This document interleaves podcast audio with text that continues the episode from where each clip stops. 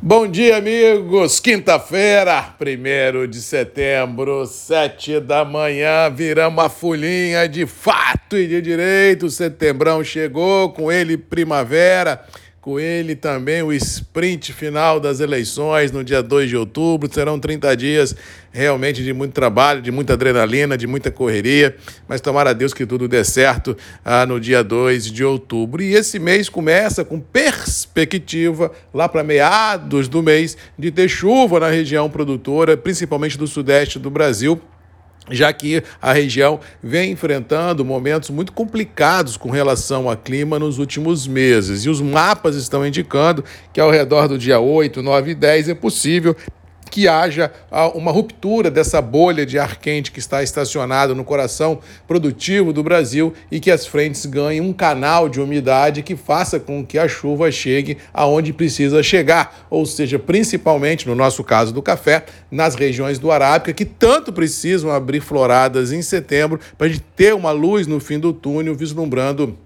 os próximos ciclos ah, produtivos. Aqui no Espírito Santo, a, a, safra do Conilon e as lavouras do Conilon vêm assim sofrendo um pouco, ah, tanto com seca quanto com ventania, as floradas do, que foram presenciadas em passado recente, com essa ventania que nós tivemos nos últimos quatro, cinco dias por aqui, realmente machucou algumas regiões produtoras. E por onde andei também no sul essa semana, como relatei aqui ontem, não gostei da qualidade das lavouras que vi ah, perto das estradas, nos morros próximos, realmente fiquei um pouco preocupado com essa situação como um todo. E isso deve dar a sustentação não só no mercado interno, mas também no contexto internacional, vislumbrando as inseguranças produtivas olhando 23. Vamos lembrar que todo mundo entrou 22 22 acreditando em super safra, acreditando que a safra seria muito maior do que a princípio era esperada, e a grande maioria das pessoas ficou realmente falando sozinho, já que a safra do Arábica é uma safra fantasma, não se vê a safra nem em Minas, nem em lugar nenhum, e o Conilon houve café, mas assim a retração vendedora é muito forte por lado dos produtores, principalmente capixabas, que têm uma condição um pouco melhor de enfrentar as adversidades dos preços e assim a safra caminha para setembro, uma total falta de liquidez e preços muito firmes, independente da qualidade, se é Conilon ou se é de Arábica, que ao que parece a prevalecer as verdades das quais eu acredito e que muitos começam a acreditar também, teremos um último trimestre do ano ah, com muitas emoções no radar, já que essa insegurança com relação às floradas, a cada dia que passa, ganha contornos mais sérios e isso pode deixar o cenário cafeeiro literalmente pisando em ovos, já que venho falando aqui já há algum tempo que tudo que o Brasil e o mundo não precisam é um outro ciclo complicado de Brasil olhando 23, lembrando que o Brasil é a maior origem produtora de café do mundo, ou seja, muito cuidado e muita atenção, porque ao que parece emoções não faltarão no radar do nosso café. E a prova cabal é que o mercado, ah, globalmente falando, vem há alguns dias sofrendo com um tsunami muito forte forte ah, com relação a vendas e liquidações de posições compradas no mundo financeiro, em função de possibilidade de aumento de juros, tanto pelo Banco Central Europeu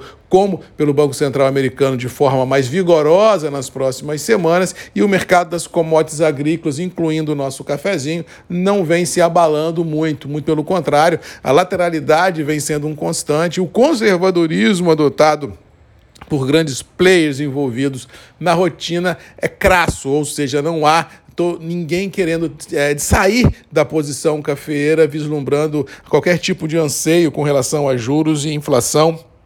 e crise econômica. Todo mundo acreditando que o mercado tem força nas próprias pernas para enfrentar as adversidades ah, econômicas e financeiras que vamos ter pela frente. Resumindo, ontem, apesar de todo o campo negativo que prevaleceu em importantes ah, praças financeiras mundo afora, no nosso café, praticamente terminamos no 0 a 0 e com dólar voltando a trabalhar acima de 5,20, mostrando a robustez do mercado, mostrando que as verdades das quais eu falo desde janeiro estão na mesa e quem realmente, infelizmente, não acreditou, quem não acredita e que ainda continua a pregoar tempos muito prósperos produtivos no Brasil para 23, pode dar com os burros na água, porque realmente não vislumbro esse cenário, já que os estoques não são confortáveis, a imprevisibilidade climática gera uma imprevisibilidade produtiva e, querendo ou não, o consumo global de café se mantém dentro dos atuais percentuais ah, pré-definidos, ou seja, um pouco mais, um pouco menos, mas nada que tenha força para validar qualquer derrocada nos preços do café, nem globalmente falando, muito menos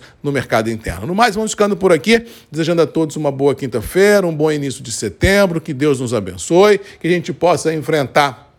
os desafios e vencê-los. E lembrando que todo dia, sete da manhã, eu e você, Marcos Magalhães, voz do café, tem um encontro marcado aqui nos grupos e redes MM, ponto de encontro de todos nós. E não deixando esquecer, Marcos Magalhães ainda é candidato a vice-governador do estado do Espírito Santo, junto com Guerino Zanon, número 55, e conto com seu apoio, conto com, com seu voto, conto com o voto da sua família, dos seus amigos, do agro capixaba, porque a gente precisa estar unido para enfrentar, com certeza, as adversidades que todos os dias nos são colocados à mesa. No mais, um abraço, boa quinta-feira,